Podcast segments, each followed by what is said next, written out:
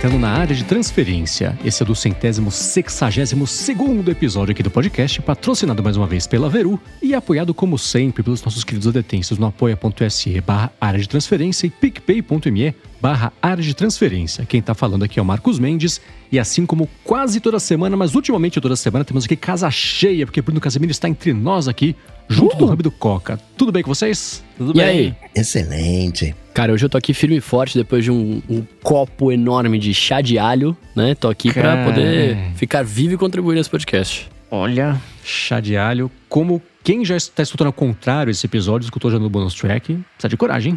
Coragem. Muito bem. Não tanta coragem quanto sai da Europa, né? que situação. Nessa, é, é, sei lá, cara, tem umas coisas que acontecem. Pra quem não sabe o que aconteceu, foi o seguinte: a notícia, tem sempre a notícia e a nuance, né? Como a gente comentou na semana passada quando falamos do Joe Rogan. A notícia foi: Facebook ameaça deixar a Europa. Europa responde, vai embora. Tem um pouquinho de verdade aí, e a, e a graça foi essa, né? Mas o que aconteceu no- do jeito um pouco mais é, é, detalhado foi o seguinte: tinha um acordo de compartilhamento de dados transatlântico entre Estados Unidos e Europa, e por conta disso, o Facebook podia guardar dados de usuários europeus em servidores americanos. Esse acordo acabou em 2020, está sendo negociado um novo acordo, mas esse novo acordo já está levando em conta GDPR, né, toda a parte de soberania e proteção de dados, especialmente do- na Europa, que isso é levado bem a sério. Então tem a chance de, mesmo com a renovação desse acordo, ou- ou, quer dizer, tem a chance do acordo não ser renovado, e mesmo se for renovado, de mudar um pouco as regras do jogo. E o Facebook mandou uma carta que ele tem que mandar todo ano pro SEC, que regulamenta lá o mercado americano, falando: olha, uma das ameaças pro nosso negócio, porque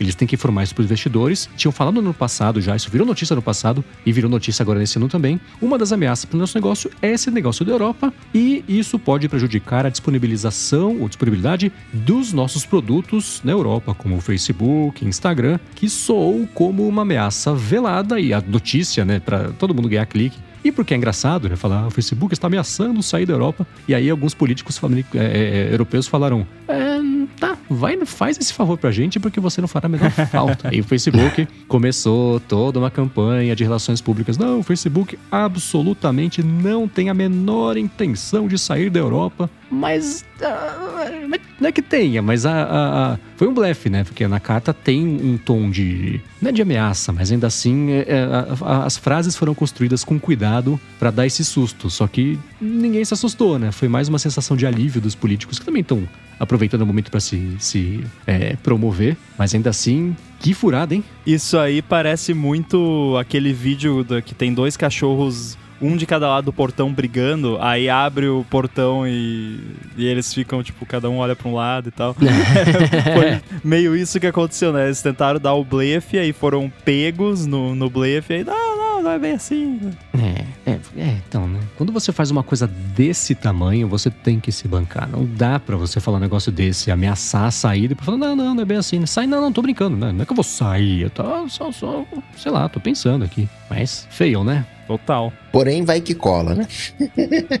É, então, né? Pois é. E uma coisa muito louca, eu tava vendo essa semana que tem um projeto de lei, então tudo isso pode mudar, né? Nos Estados Unidos, que tá prevendo que existem regras especiais que vão ser estabelecidas para empresas que têm faturamento, que têm valor de mercado acima de 600 bilhões de dólares. O Facebook, com essa queda que eles vêm sofrendo na última semana, perderam já 25, quase 30% de valor de mercado, eu acho que já tá abaixo, tava ficando abaixo desse valor dos 600 bilhões, o que significa que ele conseguiria se livrar de uma série de obrigações legais e competitivas que Apple, Amazon, Microsoft e, e- e Google teriam que seguir. Falei, pô, nem quando eles dão azar, é azar completo, né? Até no azar da sorte. Tudo bem que isso pode mudar, né? O jeito que a lei está sendo feita, inclusive agora com essa situação como exemplo, talvez ela seja modificada para abranger empresas tipo o Facebook, mesmo que o valor de mercado varie, né? Mas ainda assim, falei, olha que loucura, né? Lei é, é muito complicado, né? Quando cria essas distinções, aí eh, entra nesses edge cases, né? Então, por exemplo, sei lá, deveria ser algo do tipo: se o valor de mercado esteve acima de X nos últimos X anos, né?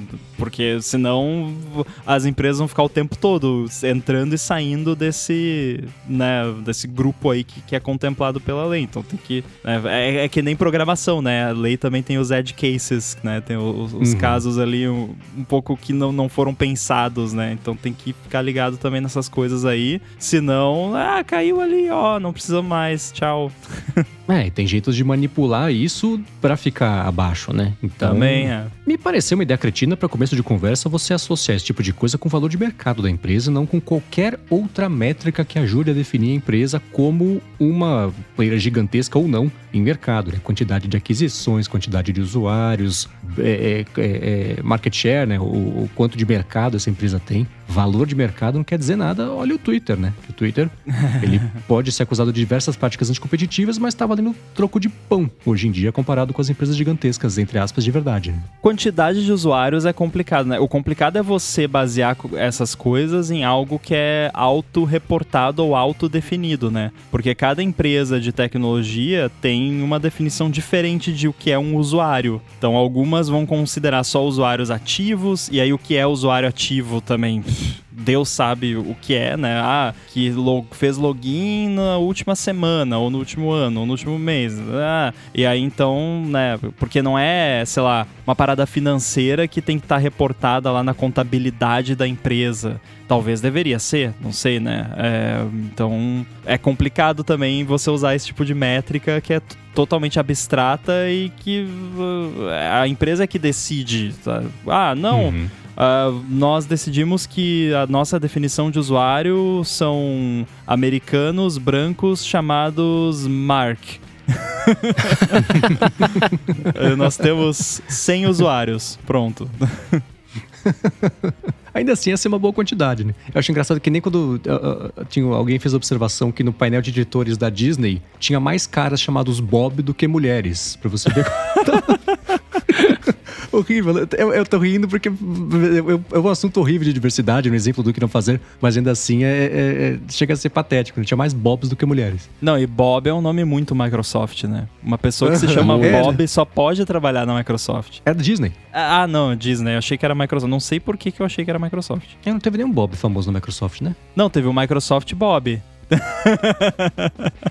o senhor Bob. Muito bem, vamos começar aqui, enfim, com um follow-up em relação à semana passada sobre a pergunta do professor Sérgio Araújo, que ele falou que o controle da TV da LG dele tinha parado de funcionar depois que ele pariu os AirPods Pro, e aí ele perguntou se podia influenciar no Bluetooth ou não. Temos duas respostas. Uma que já estamos vendo aqui, nós que estamos vendo a pauta, e a segunda que eu tô curioso pra saber, e a gente vai descobrir já já. A que estamos vendo na pauta é a seguinte: Arthur de Vigir falou que ele teve uma, ele tem uma TV da LG, já aconteceu isso duas vezes depois da última atualização, e desligando a TV e ligando de novo, não voltava. A solução dele: sai do Fusca, entra no Fusca, tira da tomada. Sempre funciona. Espera um pouquinho, põe na tomada de novo, volta a funcionar. Então tá aí, voltando esse assunto que já tem umas três semanas com exemplos completamente diferentes que resolvem problema. Tá aí mais uma possível solução. Então teste isso, professor Sérgio Araújo. Mas vamos lá, para segunda, o segundo follow-up em relação à, à semana passada dessa pergunta, eu vou deixar na mão do Rambo aqui para explicar, que eu tô bem curioso. Primeiro, é, esse lance de ter que tirar da tomada também é importante, né? Se você, essas TVs modernas, você aperta o botão liga, desliga no controle, é o equivalente a você ligar e desligar o monitor do computador. A TV tá, o computador tá ligado ainda, então se tem algum bug ali de software ou alguma parada que, que bugou ali, você tem que, de fato, arrancar da tomada e botar de novo, senão você não vai estar, de fato, reiniciando, né? A TV da LG que eu tenho aqui, ela aparece o símbolo do WebOS quando ela dá o boot dela. Esse símbolo só aparece se você tira da tomada e bota de novo, ou se ela instala uma atualização. Se você só desliga no, no controle e liga, não aparece o símbolo porque não tá dando boot de novo, já, já tá ligado. Então fica essa dica também.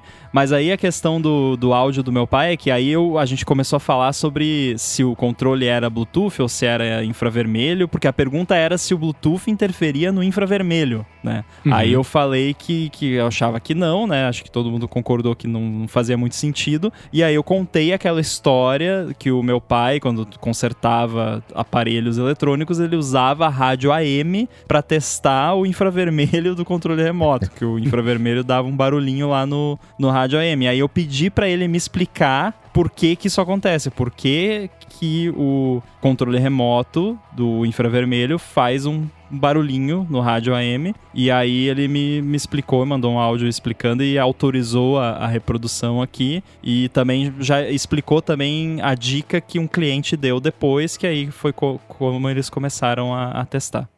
Explicando a tua pergunta sobre controle remoto que faz interferência em ondas médias, acontece o seguinte: a transmissão do sinal de ondas médias é por raio infravermelho, sinal infravermelho, que são pulsos que são fora do espectro luminoso, que a gente não enxerga, mas na realidade são pulsos luminosos sim. O que acontece é que qualquer frequência que a gente gera, que na realidade o controle remoto é um gerador de frequências, ele tem harmônicas que são divididas em vários, vários tamanhos e dentro dessas harmônicas todas que o controle remoto gera, uma delas bate na linha do tamanho das ondas médias, que seria de 15 metros. Mas ele é tão fraco que só colocando o controle remoto em cima da bobina de ferrite do receptor que a gente ouve o sinal. É muito fraco. Bom, depois de nós testarmos um monte de controles remotos com o radinho. Bastou um dia chegar um cliente na oficina e dizer que o mesmo resultado dava para fazer por Bluetooth. E então nós começamos a fazer o teste por Bluetooth e não precisamos mais o radinho para ter o resultado se o controle funcionava ou não.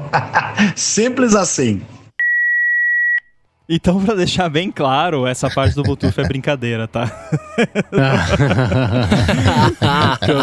o pessoal tava perguntando se interferia, tá? então não, não, não, não é, não é, não usava Bluetooth, mas é, é bem curioso. Esse, eu, não, eu, nem, eu nem lembrava dessa história de harmônica de, de onda. Então, tipo, o controle tá fazendo uma frequência, mas aí ela cria outras frequências do lado que bate com o rádio AM que faz o, o sinal. Mas é. Toca então, Coca, a, a outra parte que é uhum. é a, como que de fato ele descobriu depois com o cliente.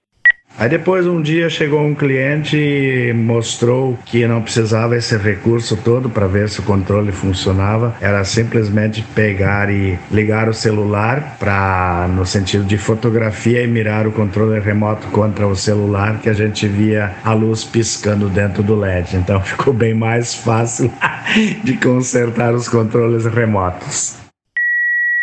É, então até o meu pai, que é um coroa digital, já, já sabia do truque já na época que ele trabalhava com eletrônica ainda, que naquela época acho que não era nem smartphone ainda, era celular flip, essas coisas. Então nem importava se era câmera frontal ou traseira, nem tinha câmera frontal, acho, já não tinha o filtro infravermelho, você conseguia visualizar. Mas então, resumindo de novo, para quem não ouviu o Alô ADT da semana passada, a princípio não existe relação e muito provavelmente o controle remoto da TV, na verdade, é Bluetooth e por isso que, que dá problema quando você pareia os AirPods. Boa. Muito obrigado. Agradece seu pai pelo esclarecimento obrigado. aqui. Beleza. Bom, seguindo aqui com um follow-up, follow selfie, porque ninguém comentou sobre isso, mas aconteceu nessa semana e teve reverberações aí em todo o mercado de podcasts e fora, que foi todo o lance do Flow, do, do, do Monark e tudo mais. E isso ecoou a discussão que a gente teve na semana passada sobre o Joe Rogan e em muitos pontos reafirmou muitos dos nossos pontos aqui a respeito disso. Da semana passada parece também aconteceu mais um monte de outras polêmicas envolvendo o Joe Rogan. Eu não sei o quanto vocês querem falar sobre isso aqui pra gente não se repetir em relação à semana passada, mas eu acho que ia ser uma omissão a gente não falar de jeito nenhum sobre isso aqui, porque mexe tanto com o mercado de podcasts, que é o nosso mercado, coisa que a gente gosta, quanto também com o assunto que a gente veio já falando na última semana, nas últimas semanas, né? Sobre responsabilidade do que você fala ou publica e as consequências disso, mesmo embaixo ali do, do, do escudo da liberdade de expressão. Ah, não sei se eu tenho muito a acrescentar com relação ao papo da semana passada. É bem parecida a situação. É, vi muita gente tentando passar pano, né? Até pessoas próximas tentando se explicar pelo outro, que eu acho uma coisa bizarra, sabe? Tipo, ninguém merece que você se explique por, é, por outra pessoa, sabe? tipo, é, não vale a pena. Então, assim, é, é aquela coisa. Você tem o, um dos maiores, se não o maior, podcast do, de um país, você sabe que tem certas coisas que se você falar lá vai dar ruim, né? Vai ter problema com patrocinador, vai ter problema com empresas, com ouvintes, com o público em geral. Então, mesmo que você concorde que você tenha liberdade de expressão de falar, eu concordo que tem, mas é aquela história, você vai sofrer as consequências de falar, né? Então, se você não quer sofrer essas consequências, é, de novo, todas elas no âmbito privado, ninguém tá falando aqui que o governo foi lá e censurou ninguém ou, ou, proibiu alguém de falar alguma coisa. Estamos falando aqui de plataformas, de empresas, de, de pessoas, né, indivíduos. Então, de repente, talvez, se você tem um podcast com milhões de, ouvintes, talvez seja bom você, né, medir um pouco o que você fala para não dar ruim, né? Eu não acompanho exatamente o que a fala, o, o, o contexto, o whatever. Não digo isso para passar pano, mas digo pelo seguinte: falando de Brasil, é, apologia ao nazismo é crime, ponto. Não tem. É, não tem relativização nisso. É, é, crime, ponto. E se chegou num ponto não de. Não só no Brasil. Tipo, em 100 países isso é crime. Então, né, que processe, que prenda, né? Eu sou. Não tenho o que falar em determinados casos, né? Acho que existe uma margem para se falar de determinadas coisas, mas existe um ponto em que a gente não cruza. Hoje todo mundo tem direito à vida, ponto. Então, essa, essa fronteira a gente não cruza. Ah, ah matou gente, genocídio, não, não, tem, é, é, não tem o que falar a esse respeito. Então é crime e, ponto. Ah, foi demitido, foi saído, foi né, tem que ter consequências sim na, na parte financeira, mas acho que caberia. A, gente não pode ficar aceitando essas coisas. Ah, não, não, não, eu tava. Né, se eu beber, eu não vou virar um nazista, né? Beber aqui no, no, no, uma caipirinha, tá, não, não vou. As coisas elas estão dentro é, de mim, né? Aquilo saiu de, de, de, dentro de mim de alguma maneira. O álcool só fez, sei lá, né? Retirar um, um, um pouco das barreiras. Então, não tem nem o que falar. É, se houve, né, juridicamente, se foi caracterizado apologia, velho, aqui, né, o judiciário. Eu tô rindo porque isso também é um pet peeve meu, essa, essa coisa de usar a bebida como desculpa. Ah, não dá bola, tava bêbado. Se você sabe que você vai falar besteira, que você bebeu, não pode, às vezes não precisa nem estar tá bêbado, pode só be ter bebeu um pouquinho ali, passou um pouco do ponto. Então não, be não beba antes de gravar um podcast, né? Eu já gravei o ADT aqui com, bebendo vinho, essas coisas e tudo mais, mas acho que eu nunca falei nada nem perto disso, né? E se eu fosse o tipo de pessoa que quando bebe começa a falar besteira, certamente não faria isso, né? Então, é aquela coisa, é responsabilidade. E na real, é, eu nem sabia que, que envolvia esse assunto, para ser bem sincero, pra vocês verem como eu tô por fora. Eu achava que era só alguma besteira genérica que tinha inflamado a, a população e tudo mais. Eu nem sabia que, que chegava a esse nível. E, então, nesse caso, eu concordo com o Coca. É, tem, só um, deixa eu fazer um disclaimer rápido aqui. Existe, por exemplo, é, é, ele deu desculpa, ah, eu estava bêbado. Existe a doença alcoolismo, né? Ah, se você acha que você vai ficar bêbado, não beba. Sim, se a pessoa tem a doença do alcoolismo, ela não ah, vai não. conseguir. É outra história. Aí. É, outra história. Tal. Não sei se é o caso dele. Sim, essa semana foi a primeira vez na vida que eu vi a cara desse monarca. A gente já falou muito sobre o Flow aqui, a gente já enalteceu diversas vezes como eles ajudaram o segmento de podcast nos últimos anos todos. Cara, nessa última semana, o desserviço que foi feito, que agora é o podcast, é, foi, foi, enorme. Foi talvez maior do que todo o benefício que, que eles trouxeram, porque voltou a promover o estigma de que podcast é uma coisa um bando de moleque que não sabe o que tá falando, liga, liga o microfone e vai. E é a imagem que o próprio Flow gosta de passar, né? Teve é, é, procurando sobre eu, é, é procurando sobre esse assunto é, para poder falar sobre isso aqui de um jeito mais informado e mais inteligente eu achei um vídeo que eu não sei de quando que é do Rogério Skylab que é um, um músico uhum. É, conversando com eles e eu não sei qual era o contexto disso né o vídeo foi editado só com os caras falando cara vocês têm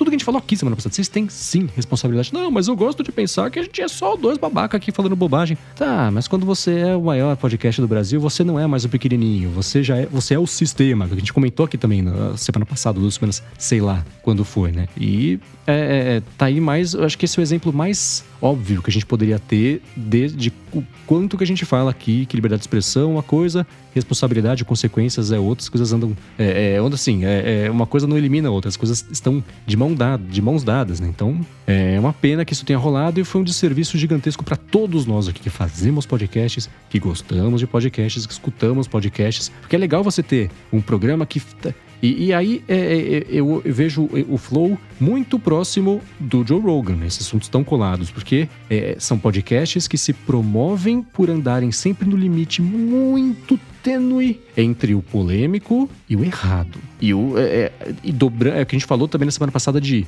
as regras estão lá para serem cumpridas, toda plataforma tem as, toda plataforma tem as suas regras, mas quando isso começa a ser usado contra a plataforma, deixa eu ver até onde eu consigo dobrar e maltratar essa regra, mas ainda assim tá dentro da regra para eu estar tá legalmente garantido que eu vou poder continuar aqui mesmo falando ou insinuando o que todo mundo sabe que eu quis dizer, mas não falei. Então eu posso continuar aqui fazendo. Então é, é os, os, dois sempre andaram muito em cima disso, mas quando você vai ficando muito autoconfiante nessa sua é, é, é habilidade mágica de dobrar as regras, uma hora quebra, né? E aí é curioso que tanto lá fora quanto aqui essas coisas quebraram meio ao mesmo tempo. É, e é outra coisa que é outra desculpa que é usada também, né? Quando a galera quer passar pano, ah, mas é que fulano não tem filtro, ele leva qualquer pessoa lá e deixa a pessoa falar. Mas deveria ter filtro, sabe? Tipo, o ADT tem filtro, tudo tem filtro, tem que ter. E tem certas coisas que, que nem você disse, tem, existe a polêmica, que é uma coisa onde as pessoas discordam e tal.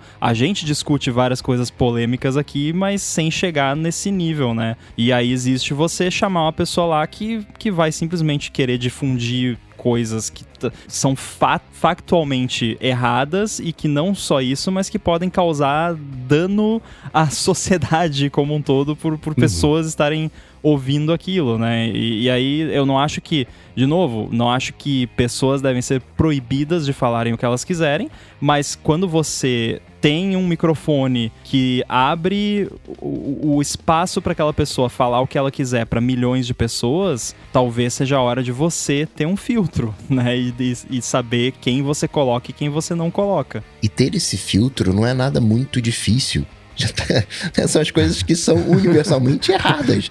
Você Exato. Precisa, né, você não precisa ser, ah, eu não sabia disso, eu não sabia. Não, me ensina aqui, né? Tem aquela galera que fala, eu falei isso porque eu não sabia, me ensina aqui qual é, qual é a forma correta. Não, né, esse não é o momento para se aprender. São as coisas que estão né, erradas. E eu vou dizer mais: só rolou essa treta porque atingiu um público que tem grana né, que foram os judeus. Porque certamente, se buscar na história, você vai ver tretas né, com os pobres, que é, essa minoria né, que não tem esse poder aquisitivo para né, reclamar, que não estão nos anunciantes, certamente não teria esse essa repercussão, não teria esse alcance. Ficaria lá uma coisa perdida e, e whatever.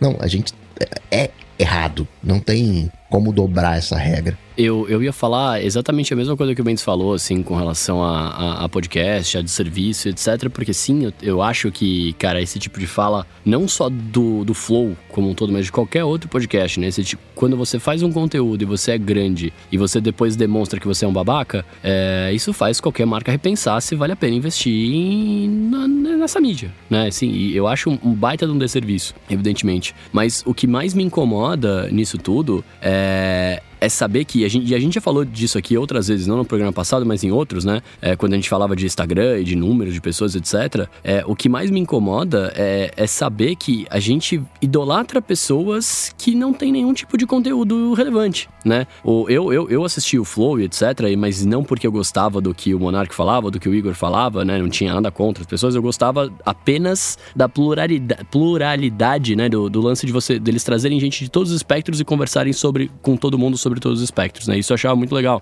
porque eu acho que to todo mundo tem direito de expor a sua opinião, né? É, mas ao mesmo tempo, cara, quando você tem, é, é, o que a gente fala, quando você tem um microfone aberto para milhões de pessoas, é, essas milhões de pessoas vão se espelhar em você. E, cara, querendo ou não, é, podem achar o que quisessem do, do, dos caras, querendo ou não, eles, eles eram, são, não sei o que vai acontecer no futuro do, do podcast, né? Mas é, é, são enormes. E, cara, a, a maior parte do público idolatra pessoas sem bagagem, sem nenhum tipo de conhecimento, né? É, e isso, para mim, é, é o maior dos problemas, independentemente do que foi falado, né? Todo, toda semana, todo dia, eu não lembro como é que era a periodicidade dos caras lá, mas todo, toda vez que eles gravavam programas, você vê que tinha alguém falando alguma coisa interessante e duas pessoas que não faziam ideia do que estava acontecendo falando besteira ali na frente, né?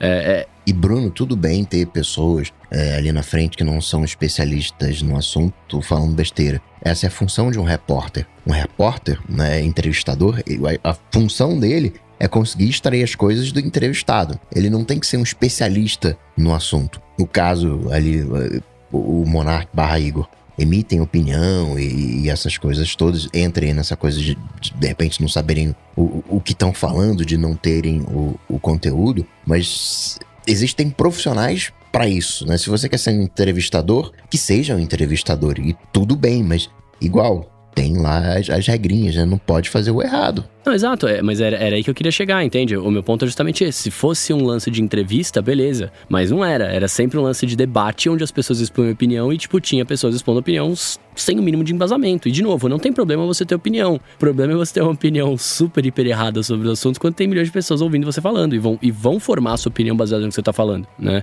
E, e, e eu me coloco de exemplo aqui. Eu, eu me considero dos quatro aqui a pessoa que menos manja da, da parada de tecnologia. Então, eu, eu não falo muito sobre assuntos que eu não domino, né? Muitas vezes eu tô muito mais para aprender do que para contribuir. E, e, eu acho que essa, essa é uma postura, é, diga de passagem, um pouco correta, né? Porque se eu sair falando qualquer besteira aqui, é, cara, é, alguém pode comprar um, um, um, device aí, saca? Ah, então... mas mesmo assim, né, Bruno? Eu ia até comentar, tipo, o que, que, de ruim que pode acontecer, ou de pior, a pessoa comprar um negócio ah, que não uma devia, grana. ou, ou então, sei lá, ficar matando os apps no iPhone, né? Tipo, ah, não, mas pior... isso tem que fazer mesmo. então, né, então, a consequência é bem menor, né? Bem menor, claro, bem é. menor. Mas, mas entende, é, eu, eu, eu, tô, eu tô pondo a nossa, a nossa parada aqui que é menor, mas é, é no fundo a ação é a mesma, entende? É, a gente não pode, não pode sair falando qualquer coisa, exato. É, é isso. É, né? E o que deve acontecer vai ser. E, e é curioso como o, o, o, Joe Rogan tá uns dias à frente dessas mesmas polêmicas, né? Então, no fim de semana, a galera achou um monte de vídeo antigo dele falando um monte de bobagem racista. Um que ele falou: Ah, eu fui assistir filme. Acho que era um filme que ele foi ver no bairro de negros. Cara, eu entrei na sala, parecia a Planeta dos Macacos. Assim, fala: Meu Deus do meu céu. Deus. Meu cara, Deus. O cara falou isso de voz alta e publicou. E tava no ar até agora. E aí, é, ele, a pedido dele, Spotify tirou, sei lá, cento e poucos episódios. Então, provavelmente com o Flow vai acontecer a mesma coisa. Eles vão primeiro chamar algum outro co-apresentador para fazer o programa e bola pra frente. E o Hugo Couto falou aqui. E o problema desse Monark é que foi reincidência. Ele teve um problema recente de racismo esses é, dias.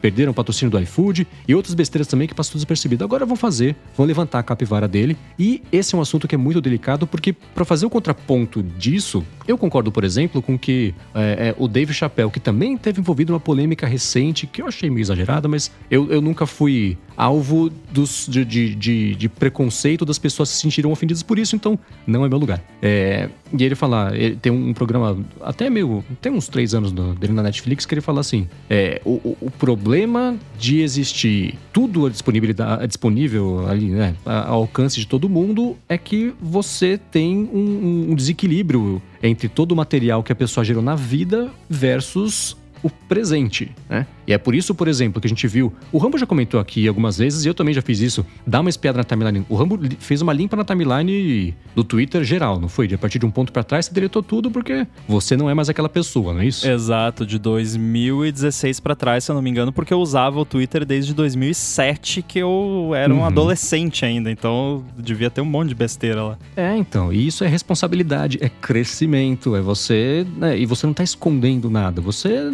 não concorda mais com o que você postou. Ah, eu postei e reafirmo, eu era assim, tá.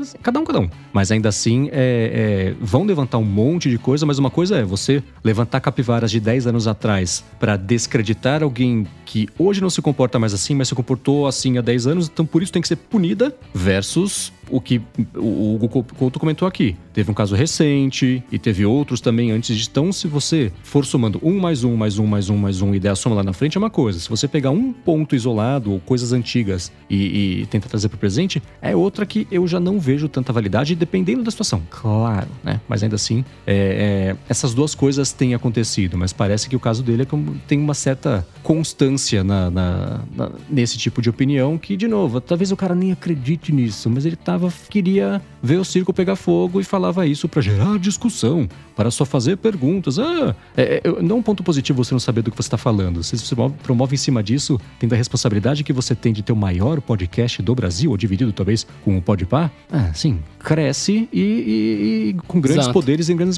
responsabilidades, né? Como diria o tio Ben. Então você não pode escolher, você não pode ser as duas coisas, não dá, né? Quando você cresce, você cresceu. Haja feito um adulto, né? E mesmo essa coisa de capivara, ah, você matou uma pessoa hoje. Não interessa se você. Ah, mas eu fui bonzinho a minha vida inteira. Whatever. Ah, então, por isso que eu falei, há casos e casos, né? É. Mas é você twittar uma piada meio besta e sem graça há 15 anos, outra coisa é você matar alguém. Sim, é, levantar essas coisas do passado, né? Reafirmando. Cara, esquece, ele cometeu ali, foi crime. É, né, o judiciário. Não tem que amenizar ou agravar o fato, ah, tem outros, legal. Então vamos processar em função dos outros também. Não ir acumulando uh, as coisas. Né? Isso acaba meio suavizando, né? Ah, poxa, porque não, é errado. É, tem uma hora que as pessoas têm que assumir as coisas. Muito bem, chega disso. Vamos falar de, de uma outra treta, mas essa pelo menos tem sido divertida de acompanhar, que é as empresas todas, algumas se antecipando, outras puxando o freio de mão com as duas mãos e com um pé, enquanto pisa no freio também com outro pé, que é tretas sobre loja de aplicativo, desenvolvedores, antitrust. A Microsoft, hoje que estamos gravando aqui, divulgou o Open App Store Principles. É um documento que ela fala assim, percebendo como é que tá a temperatura panela de, de pressão, como diria o Cebolinha, de toda a parte regulatória do mercado, vamos nos antecipar ao que parece que vai acontecer, estamos anunciando uma série de medidas que vão deixar a nossa App Store, tanto para o Windows quanto lá na frente também para o Xbox, que eu acho muito, que é muito mais relevante é, até do que a do Windows. É, vai ser aberto. É, tem uma série, eu vou deixar aqui na descrição do episódio é, é, as regras todas que eles anunciaram, mas basicamente vai ser tudo o que os desenvolvedores vêm pleiteando e que a Apple, em um pouquinho menor grau, o Google vem se recusando a fazer, porque o Google tem, sei lá, é, tem, dá para instalar aplicativo por fora da Play Store no Android. Então a Apple nem isso é, quer que aconteça. É, a gente pode falar sobre a impressão de cada um aqui, mas eu vou dar minha impressão de cara, porque eu, eu não quero esquecer de falar daqui a cinco minutos. A Microsoft tem muito menos a perder Exato. anunciando isso do que uma Apple, um Google. É, a Microsoft, ela é assim, por favor, nos usem, né? É que nem Exato. a piada que fala que o Windows Phone morreu porque não tinha aplicativo, não tinha aplicativo porque ninguém usava, ninguém usava porque não tinha app. Então, assim, é, ela anunciando, ela falando, gente, eu tô aqui, lembra de mim? Chega aí, chega aí, tá aberto, ó, não tem entrada, não tem ingresso, só puxa uma mesa, uma cadeira e senta, né? Então, me pareceu que é um pouco disso e é ela se colocando é, mais uma vez como a anti-antitrust, né? É, ela aprendeu muito bem a lição dela ali no, no processo que ela perdeu nos anos 90, comecinho dos anos 2000 e conseguiu, já comentei sobre isso aqui algumas vezes, ficar totalmente fora do... É, sob o radar em todas as investigações grandes de antitrust, você não via lá a Microsoft tendo que se explicar em nada, porque ela soube, sempre soube muito bem jogar o jogo depois do puxão nas duas orelhas com força que ela levou no finalzinho dos anos 90 começo dos anos 2000, e ela mais uma vez agora está se colocando como a anti-antitrust e, e fazendo uma manobra de PR, mas que também vai acelerar, pelo menos é o que eu acho, é, a, a adoção de regras parecidas de, desse assunto, enfim. Ela vai tentou colocar um template aí do que, que os políticos podem ten, tentar seguir para obrigar as outras empresas a fazerem a mesma coisa, mas e vocês? O primeiro que é óbvio, né? Concordo plenamente que eh, ela tem muito menos a perder e na, no, no, na balança da, da relação desenvolvedor-empresa, a Microsoft precisa muito mais dos desenvolvedores do que o oposto, né? Isso é fato. Agora, eu, eu defendo como até fiz uma thread bem considerável no meu Twitter esse final de semana, explicando várias, vários aspectos do lance do sideloading no, no iOS, que tem a ver, de certa forma, com o controle de App Store. É, tive que limitar as respostas, porque eu não tenho saco para gente defendendo empresa de 3 trilhões. É o mesmo papo do, do, do Monarch antes, sabe? Tipo, cara, a Apple não precisa que você defenda ela, sabe? É aquela coisa de, ah, mas a, a, a plataforma é dela, a loja é dela. Sim, é, concordo. Ela tem o direito de, fazer do jeito que ela faz agora. E eu tenho o direito de discordar. né?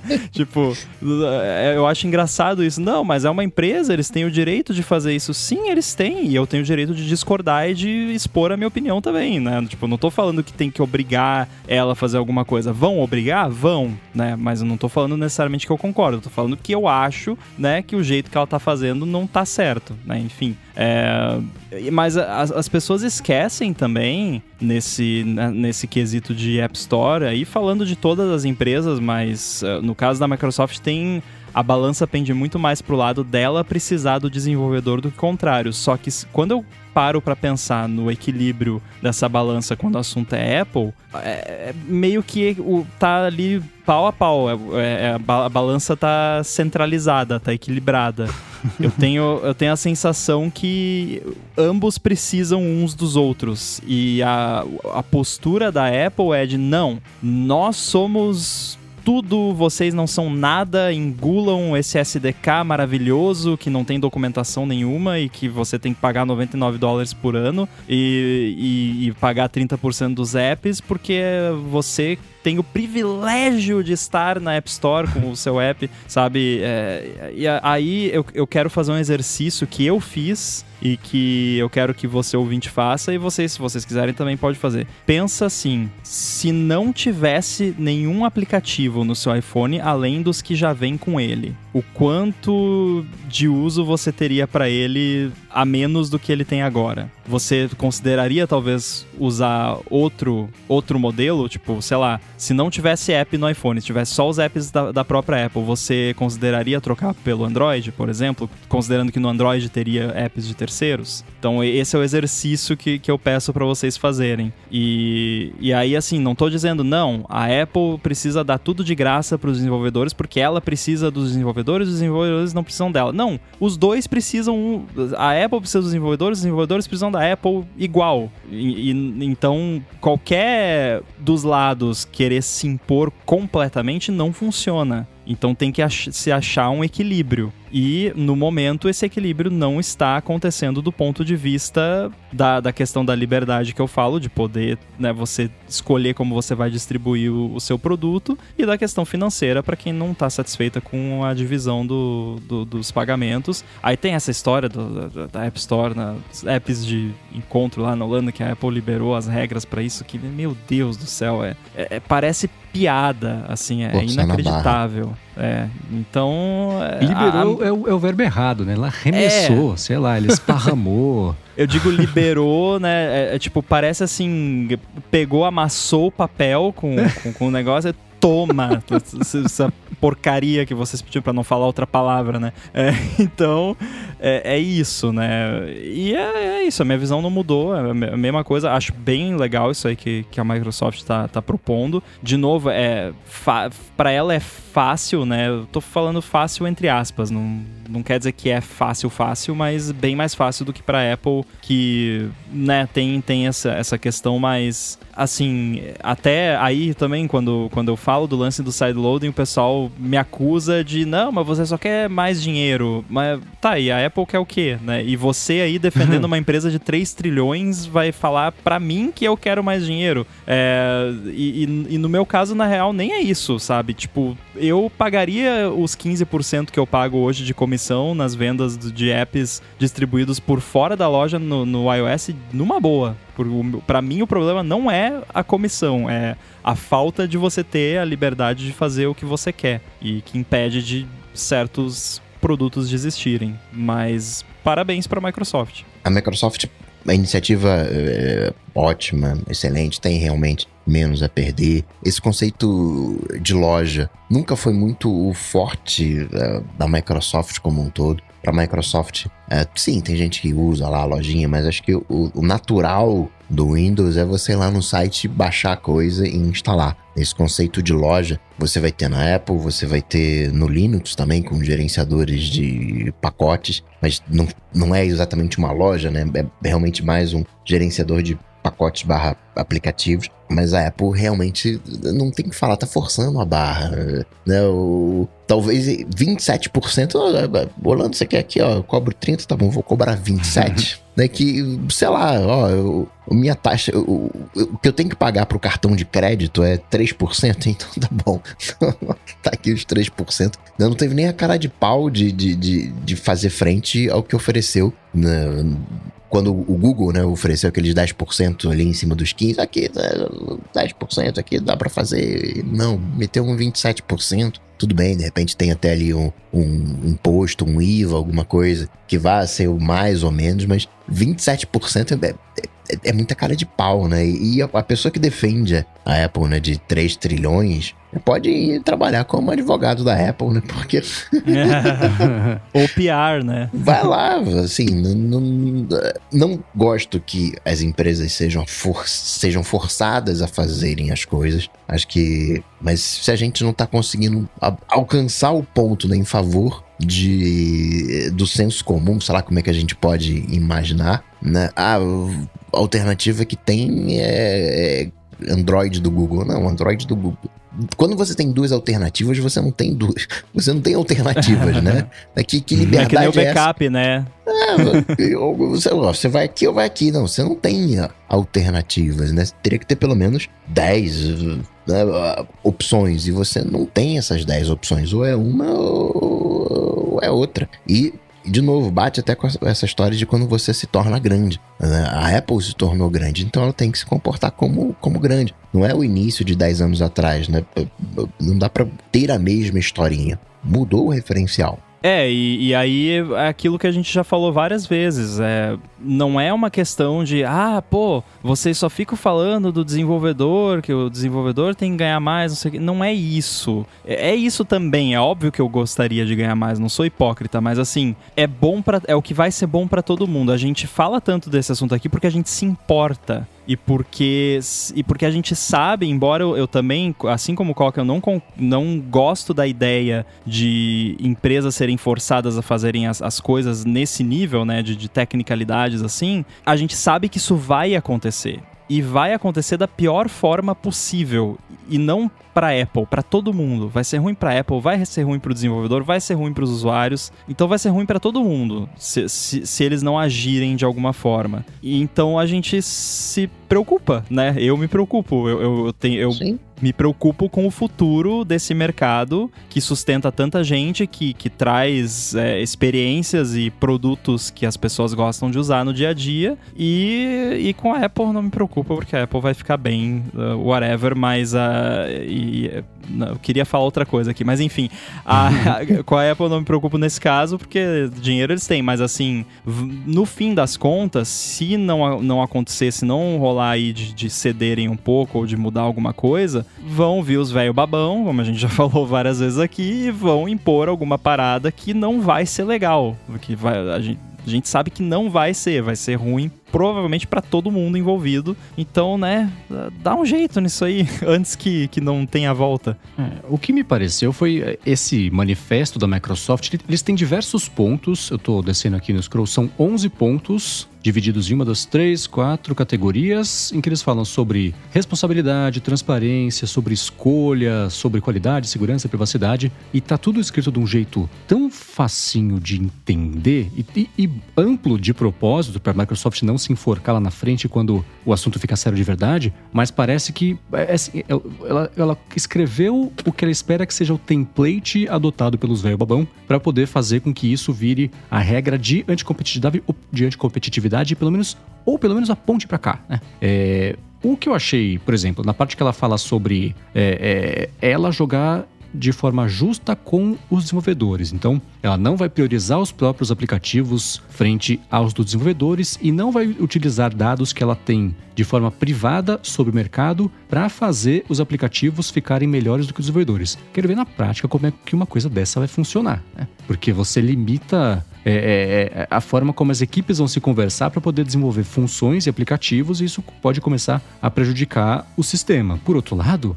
isso só vai acontecer desse jeito porque por anos não existiu nenhum tipo de freio para que essas informações, entre muitas asas privilegiadas, é, fossem usadas desse jeito. Eu fico é, vocês estão falando sobre não gostar muito de interferências, do, do de regular, vitórias para cima de empresas, isso toca muito na história toda de livre mercado e tudo mais. O problema é que isso sempre funcionou quando existia uma troca, quando o livre mercado beneficiava os clientes, é, ou quem é, era uma troca, era uma, uma, relação mais próxima. Você tem, por exemplo, eu estou reduzindo bastante aqui, mas aqui não. Você tem as empresas todas concorrendo e isso beneficia o mercado porque elas vão concorrer em preço, em qualidade e nós, clientes, vamos ser beneficiados em todos os aspectos a respeito disso, especialmente o mercado de tecnologia, porque ele evolui em uma velocidade gigantescamente mais rápida em relação à legislação, as empresas passaram a se aproveitar disso para o benefício mútuo próprio, excluindo quem era para ser beneficiado de verdade sobre isso, que somos nós, né? Então, quando a gente fala que a gente se importa e tudo mais, não é só por nós, é porque esse tipo de coisa, se fosse, primeiro, se tivesse sido regulamentada lá atrás, do jeito certo, que ia ser impossível, porque não dá pra saber como é que isso é tá lá na frente. Mas se tivesse tido um pouquinho mais de, de, de rédeas lá atrás, existiria sim mais concorrência. Vai saber o que existiria hoje em dia se isso tivesse sido feito desse jeito. Eu fico receoso em citar a China como um bom exemplo desse tipo de coisa, com essa mão de ferro que eles têm feito para cima de empresas de tecnologia, mas a teoria é boa. Fala assim: Olha para os Estados Unidos o que aconteceu. Olha o poder que as empresas ficaram e, e, e, conquistaram, e hoje em dia é praticamente impossível você conseguir voltar a controlá-las para elas não ficarem só elas ali, trocando benefícios e prejudicando todo o resto do mundo, né? E aí você olha e fala assim: para aqui a gente vai tentar fazer diferente para que isso não seja a mesma coisa. Então colocou um monte de regra absurda, desnecessária exagerada, mas é um outro jeito. Porque. Parece as regras da lá... Apple para os apps lá de relacionamento. é, então, exatamente, né? Exatamente. É, é, é, muito curioso ver como. E aí entra, por exemplo, aquela brincadeira de você poder dobrar qualquer tipo de discurso para provar ou, ou, ou, refutar um ponto ou acusar um outro de uma coisa. Então é, a Apple tá fazendo a mesma coisa. E não dá para você criticar os dois lados nessa situação. Né? O livre mercado não existe, né? Porque é o livre mercado da Apple, né? É, é, o livre App uhum. Store, né? Do, a Apple tem, controla todas as regras, né? Também não sei se a não, China... existem pessoas que vão te falar que se existe a figura de um governo, o livre mercado já não existe. Eu tendo a uhum. concordar, né? A gente tem um, uma mistureba de, de coisas aí na maioria dos países, né? Na, na China nem se fala, né? Que é, aqueles lá são campeões de misturar as coisas, uhum. mas é, é aquela coisa, né? Aí a, a, questão não é nem o que você concorda ou não, qual é a sua visão política sobre isso, cada um tem a sua, mas é, é o que a gente sabe que vai acontecer na realidade que a gente vive, né? É, Sim. Uhum. É, isso é o que importa no momento. É, eu, em várias definições que eu procurei aqui de livre mercado, o pessoal fala que é uma série de trocas voluntárias. Aí eu penso, ah, será? Hoje em dia, para esse nosso mercado que estamos abordando aqui, defina voluntárias, né? Quando você não tem não escolha, tem. é exatamente voluntário. É, não tem concorrência. Quando pintar uma concorrência bacana, a Apple vai lá e compra. Né? Todas as funções, todas na maneira de dizer, mas todas as funções que a gente tem hoje na arquitetura, na infraestrutura da Apple em função de coisas que ela comprou. Ah, não, não tem aqui o, o Tap to Pay, né? Ah, legal, comprou uma empresa né, sobre isso. Então, né, como é que funciona isso? A carangueja, o Face ID, o pois é. Maps, é. tudo. Touch ID e, e, e por aí vai, né? Não foi um desenvolvimento próprio, né? Ah, pô, legal isso, né? Vem cá, né? Ver o que, o que tá despontando. É muito mais uma ir no mercado e fazer compras do que propriamente desenvolver as coisas. Chegou nesse ponto por mérito ah, dela, whatever da vida, mas, né? Agora precisa reequilibrar a balança. É, e cometendo o crime de comparar uma coisa digital com uma coisa física, palpável do mundo real, é o mesmo problema enfrentado por exemplo, na Amazon. A Amazon já perdeu diversos processos, tomou vários ganchos porque ela fica de olho no que está vendendo de terceiros, vai no mesmo fornecedor chinês e fala assim: você pode fazer três vezes o volume que você faz por ele por um terço do preço? O chinês fala, claro. E aí a Amazon começa a vender o produto que era de terceiro por marca própria por um preço mais barato, afogou o terceiro, né? Que ajudou a Amazon a entender que tipo de produto a gente queria comprar para fazer. Então ela coloca todo mundo ali como os terceiros como é, é, pesquisa de mercado e o que dá certo ela toma para ela. Dá para falar que é a mesma coisa de, de recursos que a Apple pode ver na App Store que está dando certo ou não, aplicativo dando certo ou não, e ou ela compra ou ela, ela é, adota isso como padrão. Algumas coisas são evolução natural de ferramentas e plataformas, aplicativo, tipo o Lembretes, sei lá, que era uma porcaria, hoje é menos porcaria. Comparado com um to-do it, coisa assim, ainda tá anos luz de distância. Notability. Mas... Esse é bom, Notability, mano. né? Esse é bom, para. Mas um exemplo recente, o teclado do Apple Watch lá do Costa Left You, né? Que a Apple tirou da loja e fez o dela. tipo, no mesmo, nos mesmos seis Sim. meses. Não, Aí você nem precisava usar um exemplo é, analógico, porque é só pegar o lance do Facebook lá com o SDK deles, que foi. é, Eu conversei lá quando teve aquela audiência lá que eu participei com o Departamento de Justiça lá dos Estados Unidos, sei lá o que que era. É. Que a galera tava realmente investigando isso. Tipo, o, o, o Facebook esteve usando o SDK deles para analisar os apps do mundo inteiro, basicamente, que todo app hoje em dia que você abre tem o login com o Facebook, o maldito login com o Facebook. É, e, e aí usaram essas informações para né, decidir, ah, vamos comprar o WhatsApp, vamos comprar o Instagram, vamos fazer esse recurso aqui. Isso e a VPN ou Navo. É. Mesma coisa.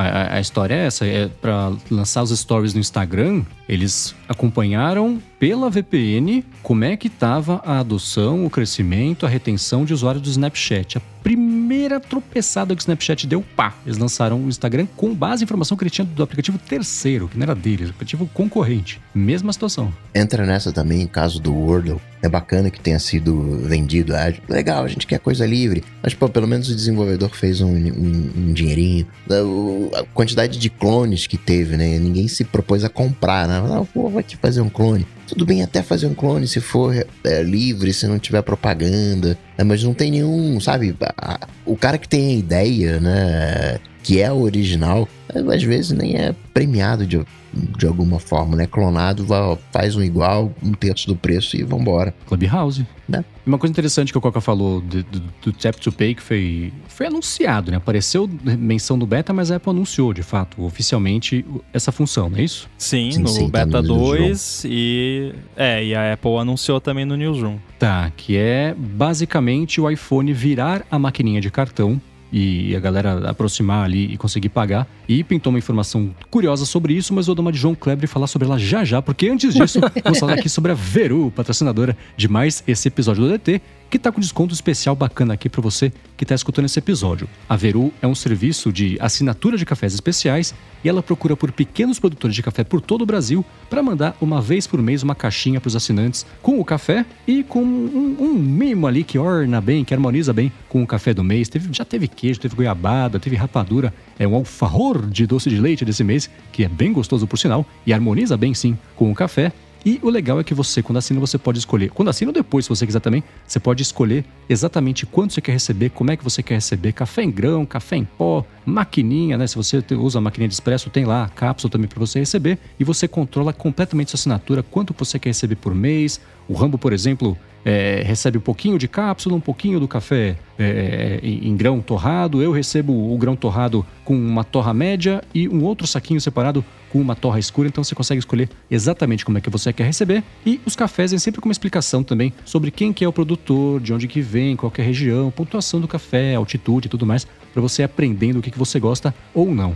E a promoção especial para você que é ouvinte aqui do ADT, e a promoção especial para você que é ouvinte aqui do ADT é a seguinte: se você acessar o endereço veru.café barra ADT, Veru é assim, V-E-R-O-O, dois Os mesmo. Então, veru.café barra ADT, você ganha 15 reais de desconto na sua primeira mensalidade. Te falo sem medo de errar que com esse desconto vai ser praticamente impossível você achar um café tão gostoso por um preço tão baixo para receber em casa ainda por cima e aprender cada vez mais sobre café. Então vai lá, veru.café barra DT e faz sua assinatura para pagar 15 reais a menos na sua primeira mensalidade. Muitíssimo obrigado, Veru, pelo patrocínio mais uma vez aqui do episódio da DT. Obrigado, Veru. Valeu. Valeu. Vamos lá, Tap to Pay, um recurso que tinha vazado um pouquinho, tinha pintado um rumor, acho que foi até no 95 Mac que saiu, ou talvez o, o Mark Gurman tinha comentado, que a Apple em breve poderia anunciar essa função de você usar o iPhone como maquininha de cartão. E a Apple já colocou isso no beta 2 do iOS 15. Ponto... Que número que é? Quatro. Já perdi a conta. 4, é. é. E explicou também que isso de fato vai chegar. E a parte mais surpreendente para mim, não sei para vocês, é que isso não vai ser exclusivo do Apple Pay. A Apple percebendo muito bem como é que tá ali o clima da sala onde ela tá, tá apresentando as coisas, falou que isso vai ser aberto para desenvolvedores terceiros, serviços terceiros, mas que trabalhem em conjunto com ela para implementar isso aí. Então, o primeiro serviço, a primeira empresa de pagamento por aproximação que vai fazer isso funcionar junto com a Apple é a Stripe. E ela falou que conforme o tempo for passando, vai colocar isso aberto para mais empresas de pagamentos. Por enquanto, só óbvio, para surpresa de zero pessoas, só nos Estados Unidos, né? Mas ainda assim, curioso isso ser aberto, né? É, o, o, tecnicamente falando, eu poderia dizer que esse Tap to Pay é abertura do NFC, ou seja, o aplicativo, o desenvolvedor, whatever, empresa, vai ter acesso ao NFC e com isso vai conseguir fazer a transação. Não é um recurso da Apple, vamos colocar dessa maneira. É, eu acho bem bacana isso. Quando eu vi o rumor inicialmente, a primeira coisa que eu pensei, né, porque a gente não sabia detalhes, foi pronto, né? Mais uma parada para acusação de antitrust e tudo mais, né? Porque a Apple, acho que até já teve treta com, não sei se foi com Stripe ou com alguma outra empresa de pagamento, que a Apple não deixava ninguém usar o, o NFC do iPhone direito. E isso é uma coisa que me irrita também na, nas paradas da Apple, que é as hardware que implementa um padrão e a Apple vai lá e não, é, é só pra gente. Você aí vai ter acesso a essa parada capada aqui que a gente tá te dando. Toma as migalhas aqui e não reclama, né? Que o Bluetooth é a mesma coisa. O, o, e aí eu sei muito bem, né? porque Bluetooth é um padrão, né? Mas a Apple vai lá e estraga de propósito o Bluetooth para os desenvolvedores porque ela quer que as coisas dela sejam melhores do que dos desenvolvedores. Eu não consigo ver outra explicação. Então, assim, tem coisas que eu adoraria fazer, acho que até já mostrei até pro Mendes algumas coisas, é, que eu não tenho como fazer porque o Bluetooth do Mac é capado e só a Apple tem o direito de usar o Bluetooth padrão do jeito que ele foi feito, né? Então... Essa é a definição de antitrust, né? Exatamente, exatamente. Então, que bom que na verdade não era isso, né? E é uma parada que vai estar tá aberta para mais players poderem brincar, né, com, com essa parada, que é como deve ser, né? Deveria ser assim com outras coisas também. É, eu ia, eu ia fazer exatamente essa pergunta. Eu ia falar, cara, é, o que o Mendes falou, me espantei que ia aberto, mas eu, eu ia falar até pelo nosso papo anterior, se não fosse aberto, eles iam se ferrar, né? Então, tipo, meio que, é, talvez é claro que ela não está sendo altruísta nisso aí, né? Não, assim como não. acontece no caso do Apple Pay, que ela fica lá com 0,% de cada transação, ela também vai ficar com uma comissão de cada transação feita com o iPhone, como a Apple coloca nas coisas, sendo um facilitador da transação.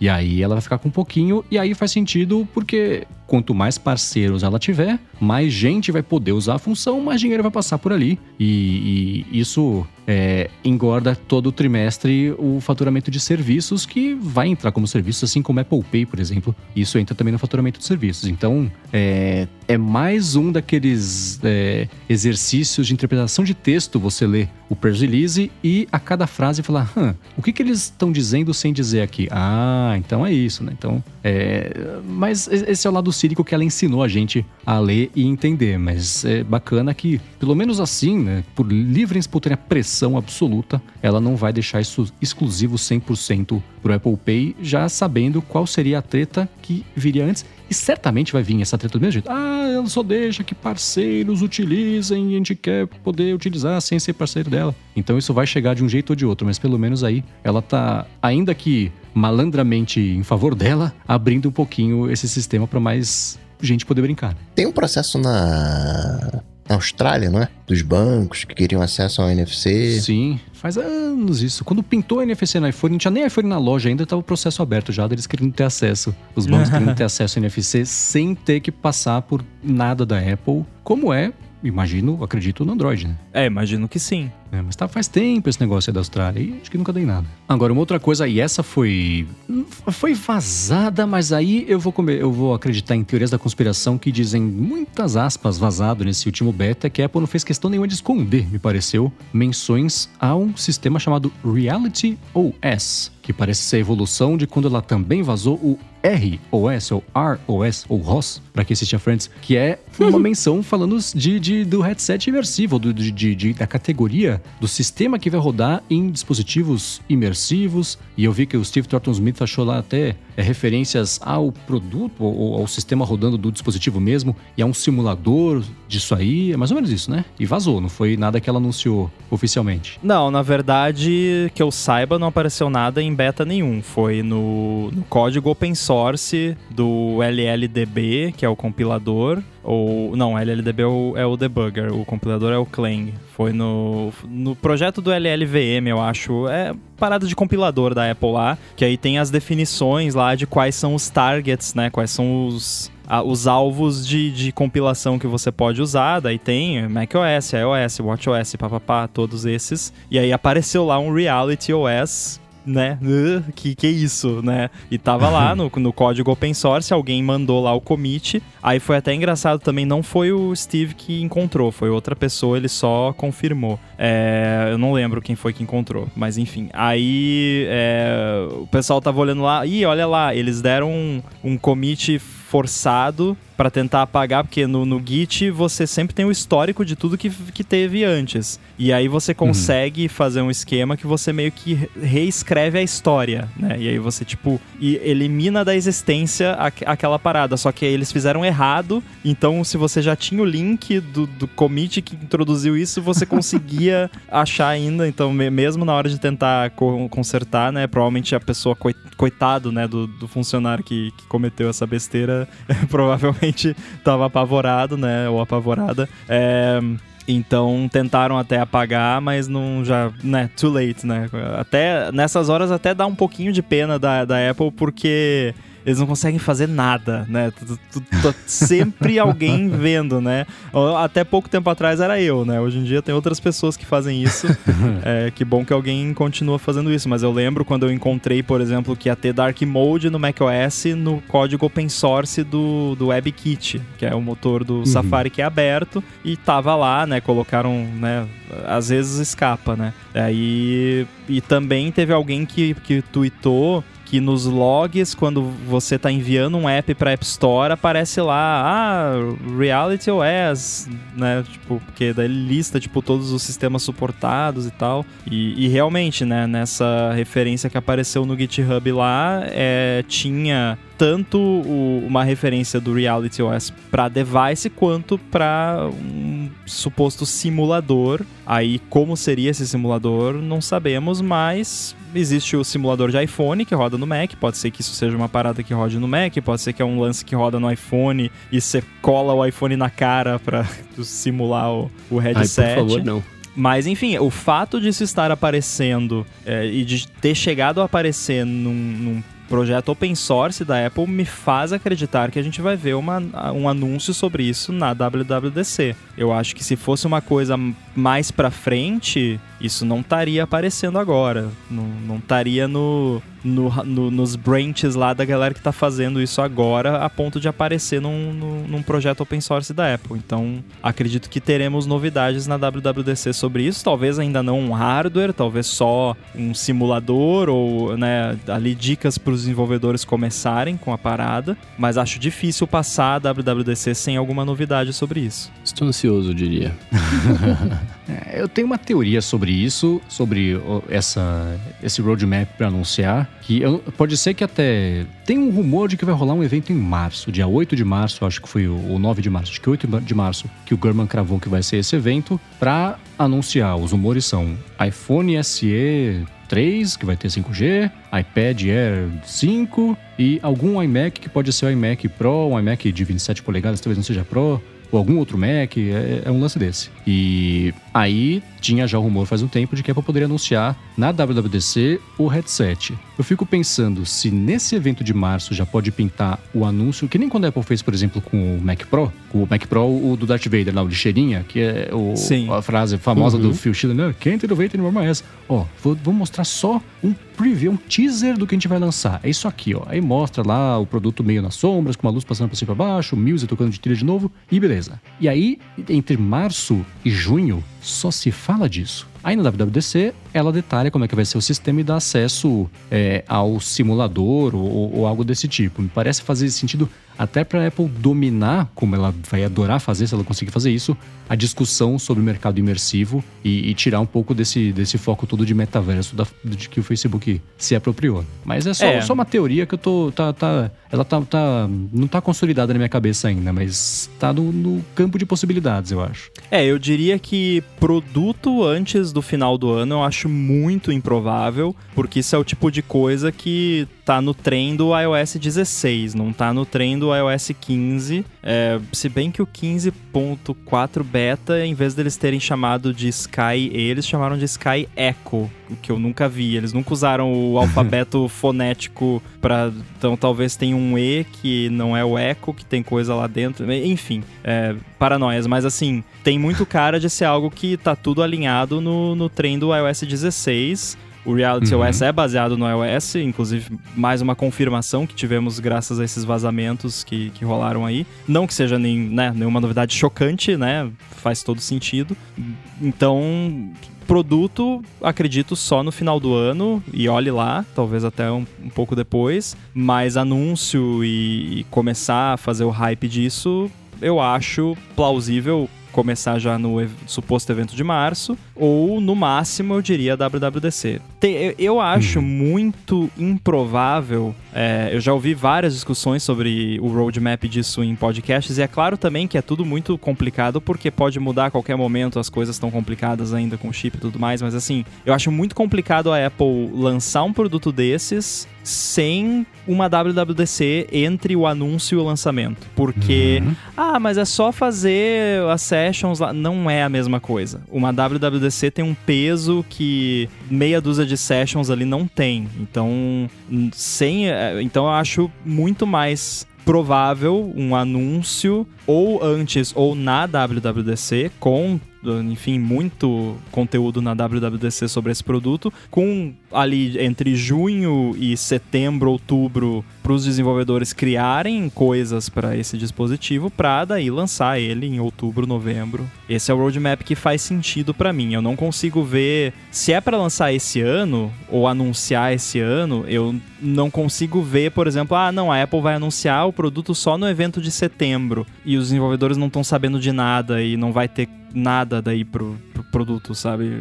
E não vai ter uma WWDC no meio. Acho muito improvável. Então, pra mim, é tem que ter uma WWDC entre o anúncio e o lançamento desse negócio. É, só pra deixar claro aqui uma coisa que eu falei, eu não espero que ele seja anunciado no evento de março. É o teaser, é só falar assim, ah, a gente tá Sim. trabalhando nisso e estamos muito empolgados que então queremos compartilhar com você um sneak peek de como é que vai ser. Mostra três segundos do negócio e fala assim, mais detalhes sobre isso no final, mais pro final do ano. E aí WWDC com a parte técnica e lançamento lá pro fim. Ah, mas eu não sei se eu queria isso, sabia? Fico pensando aqui, porque isso vai gerar mais expectativa e tal, né? Já tá, já, enfim, já tá gerando. né? E, já- e- e aí vai chegar na hora, vai ser um bagulho que não vai ser tão legal. Eu, eu, tô, eu, eu tô um pouco chateado, na real.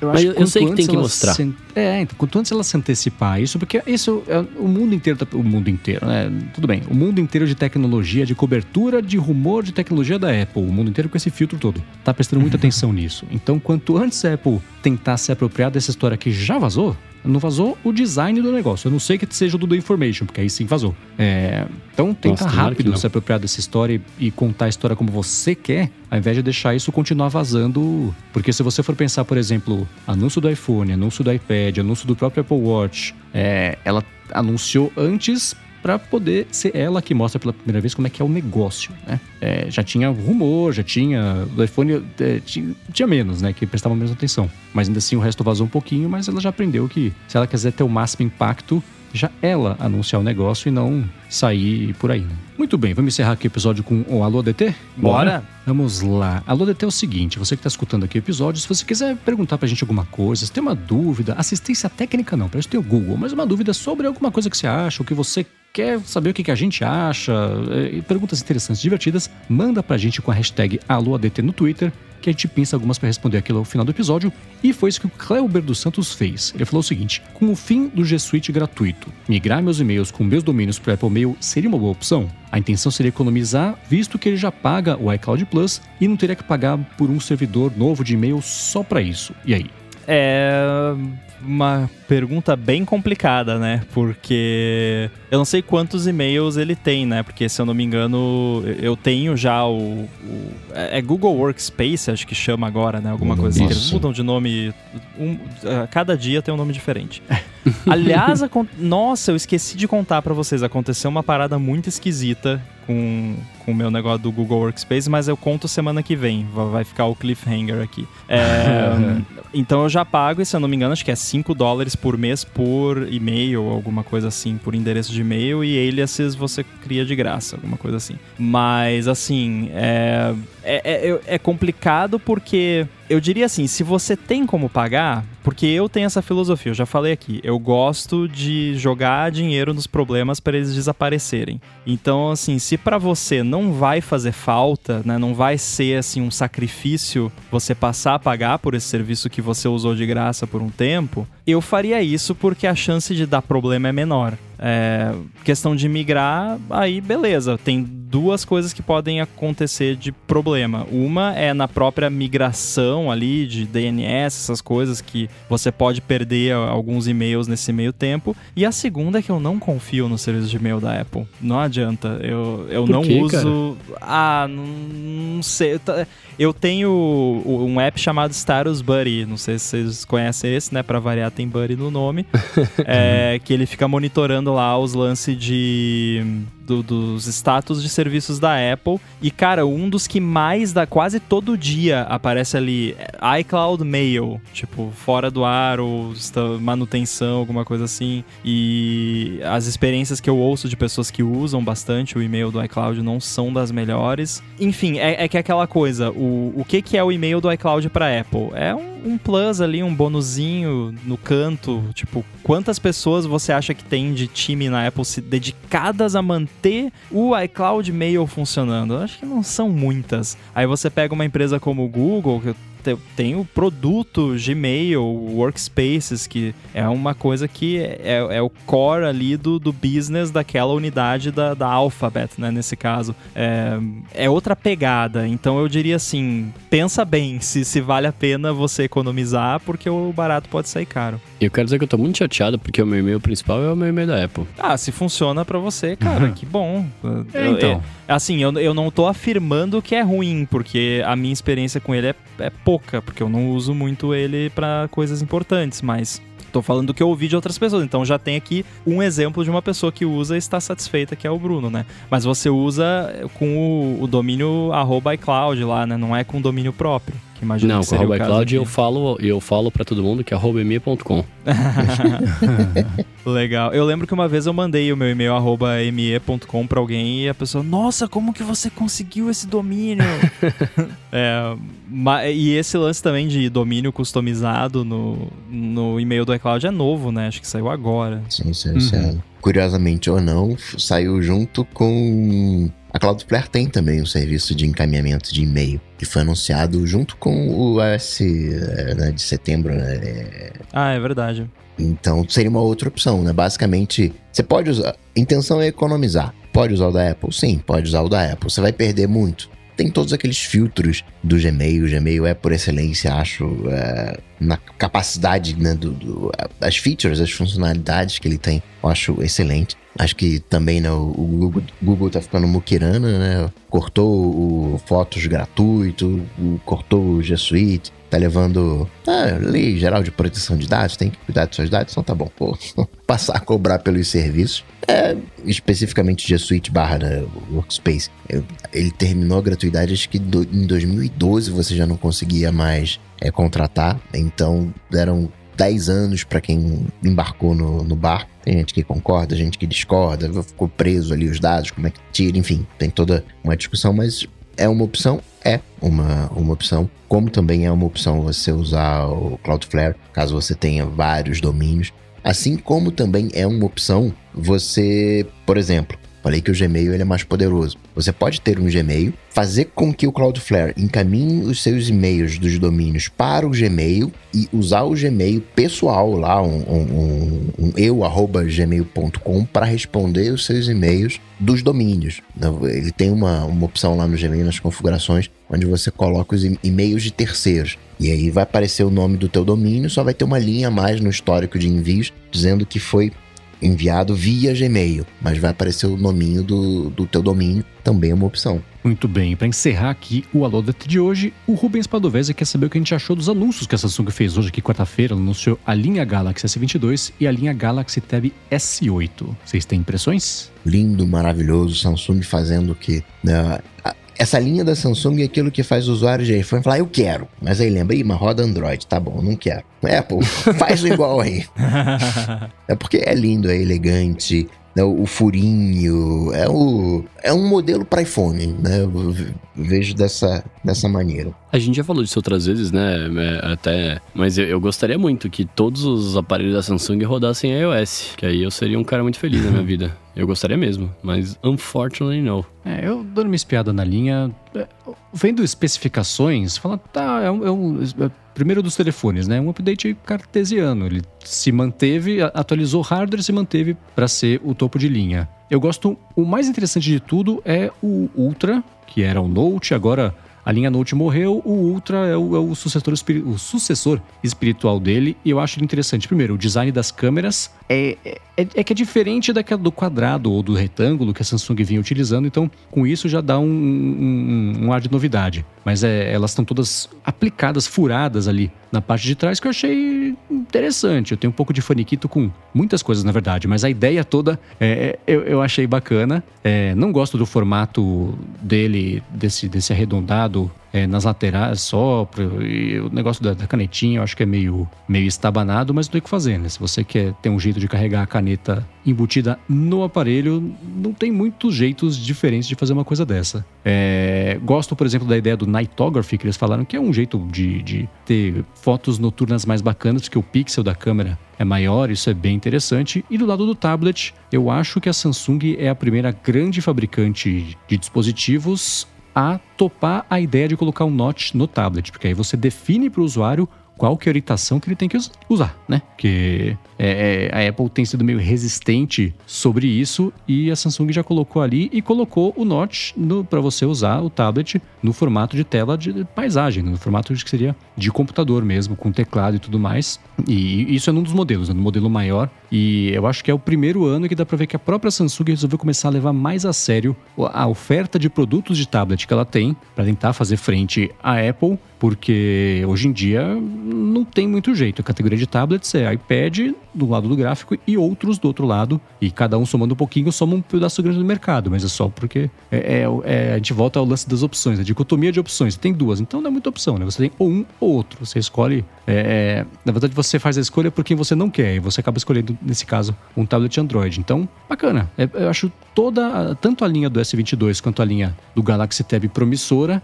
Espero que a linha do Galaxy Tab pegue, porque aí a gente vai ter mais concorrência no mercado de tablets. Isso talvez cutuque, né? Eu estou sendo bem egoísta aqui, cutuque a Apple para fazer o iPad OS evoluir mais rápido e não mais devagar do que o iOS, depois que uma coisa se separou da outra. E design é 100% gosto, né? Eu gosto muito da ideia do Ultra, mas se tivesse caído na minha mão para fazer, eu teria tomado algumas outras decisões, não que ele seja horroroso, mas dá pra ficar mais bonito, que aí é mais bacana. Não, oh, ele é lindo, mano, para com isso.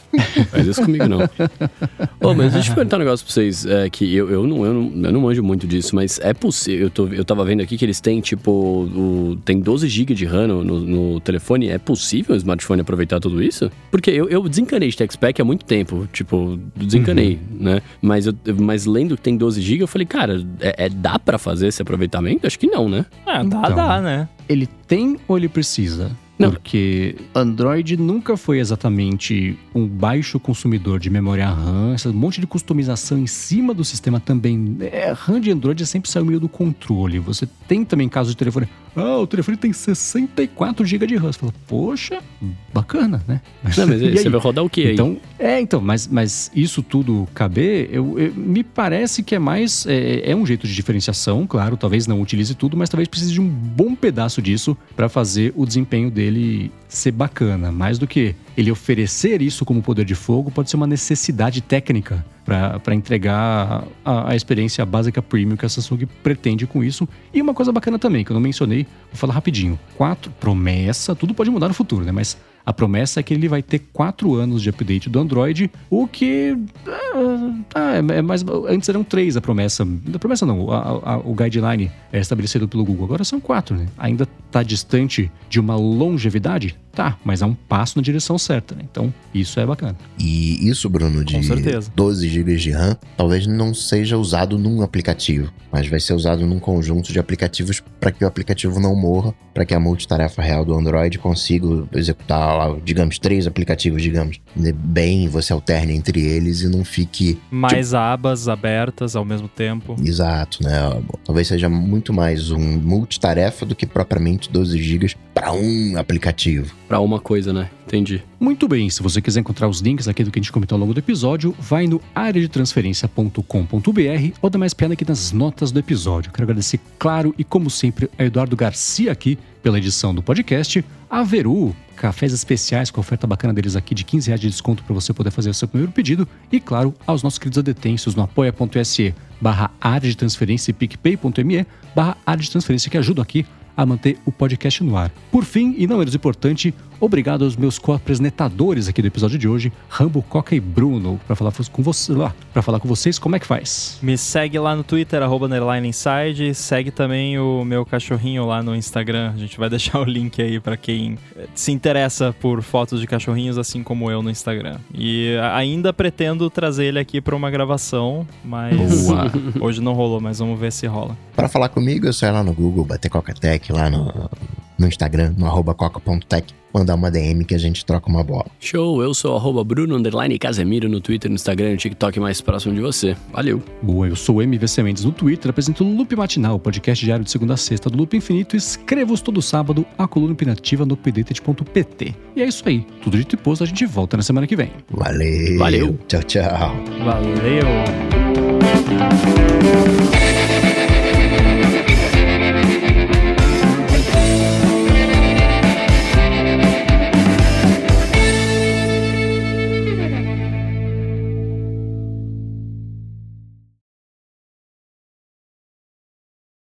Cara, sabe qual é o pior de ter alho nesse chá? Porque ele o- é uma coisa que não combina com, esse- com essa mistura. Tipo, mel, limão, gengibre e alho. Parece que é, é o, é o resto do, do, da água do, do óleo, sei lá, do, do macarrão ali, ali óleo, saca? Que misturou tudo aqui, chacoalhou e fez um negócio. Tipo assim, não combina, velho. Esse é o problema disso. Todos apostos, o Bruno deve estar tentando terminar de tomar o chá dele, tirou até a câmera pra não fazer cara de novo. Não, tá f... mas eu tô aqui. Ele tá com medo do print. É, vai começar a suar já já. Ah, Pô, não, alguma coisa tem que acontecer depois de tomar Thiago, Thiago entrou pela primeira vez e eu não tô com a câmera ligada. Desculpa. Não, hoje não rolou. Não, não deu tempo de arrumar aqui. Não estou apresentável. E não tem nenhuma webcam embutida pra eu poder, né? Mesmo que fique meio mequetrefe, né? Mas, de repente, quando eu tiver o meu MacBook Pro novo aqui, né? Que, que já era pra estar aqui, mas infelizmente deu uma atrasadinha. A, ele tem webcam embutida. Aí é mais fácil, Uhum. né? Aí não precisa fazer todo o setup. O que você pode fazer quando você não quiser colocar a sua câmera aberta, você vira uma câmera pro Yoshi e deixa. Só tem um problema, ele tá lá em cima. Eu precisaria de um Ah. cabo meio longo. É, né? Ô, eu fui na loja da Apple brincar com os MacBooks. Hum. Achei uns trambolhaços, hein? é grossão, né? Nossa, mano. Mas Grosso, você é, quer é poder curioso. de processamento, Não, é- você é- vai ter que pagar por isso, tanto em dinheiro quanto em espaço. Exato, é isso que eu ia falar, né? Não é, não é para mim o produto, né? Então, tipo, quem precisa disso vai ter que ter essa parada. Mas, de fato, ele é en- enorme. Eu falei, caramba, Foi o que eu falei quando a gente conversou sobre eles aqui. É. Que é, o, o bacana é justamente isso, que agora cada produto tem o seu espaço, né? Uhum. Então deixa o MacBook Air ser o que ele tem que ser, fininho, compacto tal, e deixa o MacBook Pro ser o caminhão. É, mas vai ser curioso se acostumar com o fato de que ele ser mais grosso não significa que ele é velho. É, Ainda toda exato. vez que, o- que o meu irmão tá com um, né? Toda vez que eu vou visitar meu irmão, que eu vejo o computador, ele parece o da, do- do- da época do Titânio lá, o G4. G4? É vintage. É, é, pois é. Então, é, é- é- até acostumar com isso de novo vai ser curioso. Porque pro- nem só o, o fato dele ser mais grosso, mas a- o formato dele lembra Sim. muito o daquela época, né? E a, a- a proporção entre a grossura da tampa e do corpo também parece bastante o, o velho. E o os teclado também, também, né? né? Diferente. Então, foi a Apple fazendo fanservice, né? Basicamente. Não é o que vocês queriam, agora toma. Exatamente. Não, mas da hora, quem comprar vai ser feliz. Aham. Tomara, né? Porque eu comprei e não foi barato. Não, você vai ser feliz, eu tenho certeza. Se eu sou feliz com o M1, o MacBook Pro de entrada, Que saiu o rumor saiu? Não sei. do Gurman. Eu não O Gurman vi falou que vai- a Apple vai lançar nesse ano um MacBook Pro de entrada, que vai ser uma opção de, de, de, de hardware um pouco mais básica em comparação com os outros dois. Não falou de, de tamanho de tela. E aí é, é interessante. Talvez ele custe só 20 mil reais, né? É. Nossa, tá muito, tudo muito caro na loja da Apple, né, velho? Aqui eu, eu, eu fui ver as não, coisas, tá- o tá. iMac 17, esses Mac 20 e pouco. Também impraticável. É, mas Pois desde é. quando essa novidade, né? Não, é lógico, ah, lógico. é, né? Mas ainda Mas- dói, né? Exato. Eu tô feliz com o meu iPad mini, cara, tá tudo bem. o outro lado completamente do espectro, né? Estão falando do MacBook Exato. Pro. Não, o iPad mini tá rolando. Ah, Bruno, beleza. você tem o MacBook Air M1, cara. Essa máquina é fantástica. É, Eu não, ela é Trabalhei ótima. hoje o dia inteiro nele, Xcode ali bombando, assim... Não, é- exato, pra gravar minha- minhas paradas, meu- minhas dublagens, etc, eu gravo no M1 aqui e tá lindo. Aí quando eu vou fazer qualquer outra coisa que não seja gravar, eu uso o iPad mini e a vida seguiu, tá ótimo. É isso aí. Ainda mais que agora aprendi a usar os atalhos do- com foco, cara. Tá maravilhoso isso. é, eu tô usando também. Eu tinha preguiça de criar tela, saca? Então eu ficava com o que eu já tinha lá. Mas aí eu comecei a mexer, eu, eu eu aprendi a fazer o atalho. Eu sou muito ruim, né, do, do- de atalho, essas coisas. Mas aí aprendi a usar lá, que é super simples, né? Fazer um atalho pra trocar o foco. E aí, cara, agora também é outra vida. Eu não preciso nem apertar ali em cima. Ficar baixando o negócio só, aperto no foquinho lá, já era, a vida tá, tá linda. É. Aliás, falando nisso, em automação, é, de- troquei o hub da Philips aqui e melhorou um pouco a situação. Hum. ênfase no um pouco. Ainda não tá 100%, mas, mas foi uma melhora significativa. Cara, eu tô vendo no site da Apple, entrei na, na área do MacBook Air. Um dos destaques de vantagens dele tá lá, que é o mecanismo tesoura do teclado. Fala, ah, o, o mecanismo refinado tesoura do teclado providencia a melhor experiência até hoje de digitação num Mac. Quem diria, né? Olha só. Mostrar que melhorou pra trás pra ficar bom. Melhorou de Moonwalker.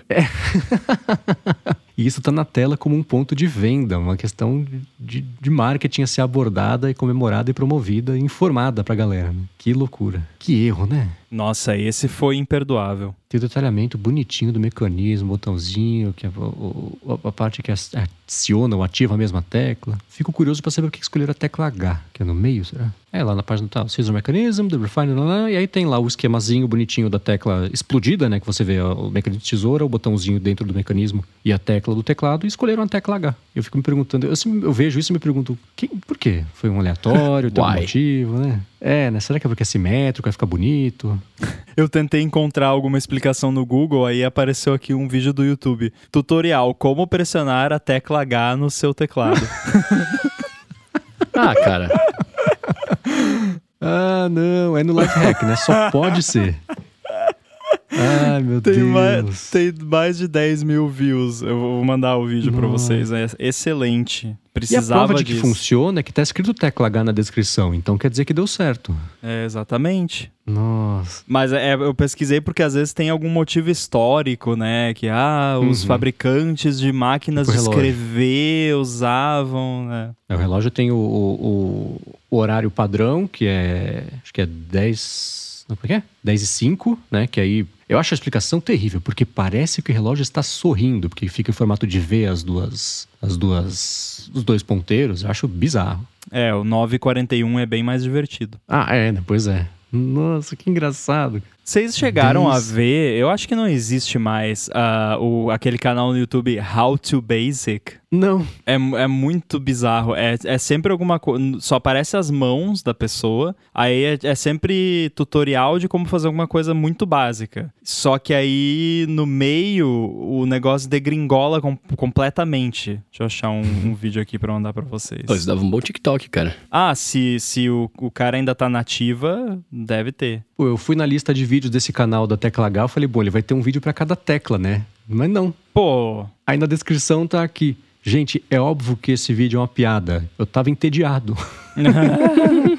How to make a vegan turkey no How to Basic. Mandei aí pra vocês. E pelo jeito o canal ainda existe. É, é, biz- é bizarro porque ele começa, aí você olha, parece que é uma parada séria, mas aí do nada degringola completamente. Ah, eu já vi isso. É, é, é. Nossa, essa faca elétrica eu só vejo no Natal. Eu trabalhava com um cara que adorava esses vídeos. Não, e aí ele sempre joga ovo em cima das coisas. É, então, é, é, é. Cadê o Eu Vegan? fui só né? skimming aqui no, no- na timeline do vídeo, aí eu já, já. É bem característico. É, não, eu acho muito nojento. Eu também. Consigo encarar, não. Mas deve. Agora eu que eu tô- vi que esse canal tá nativo ainda, provavelmente deve ter um TikTok também, porque é perfeito. É cara de TikTok isso. É. Ah, tem aquela galera no TikTok, é, miojo de tangue, sei lá, essas maluquice. E, e tem gente que leva a sério e vai e faz, né? Mano, miojo de tangue. É, umas receitas bizarras que o pessoal faz lá e aí as pessoas assistem e, e- e fazem em casa. Nossa, é legal mesmo. Não, não é. Você que caiu na pegadinha.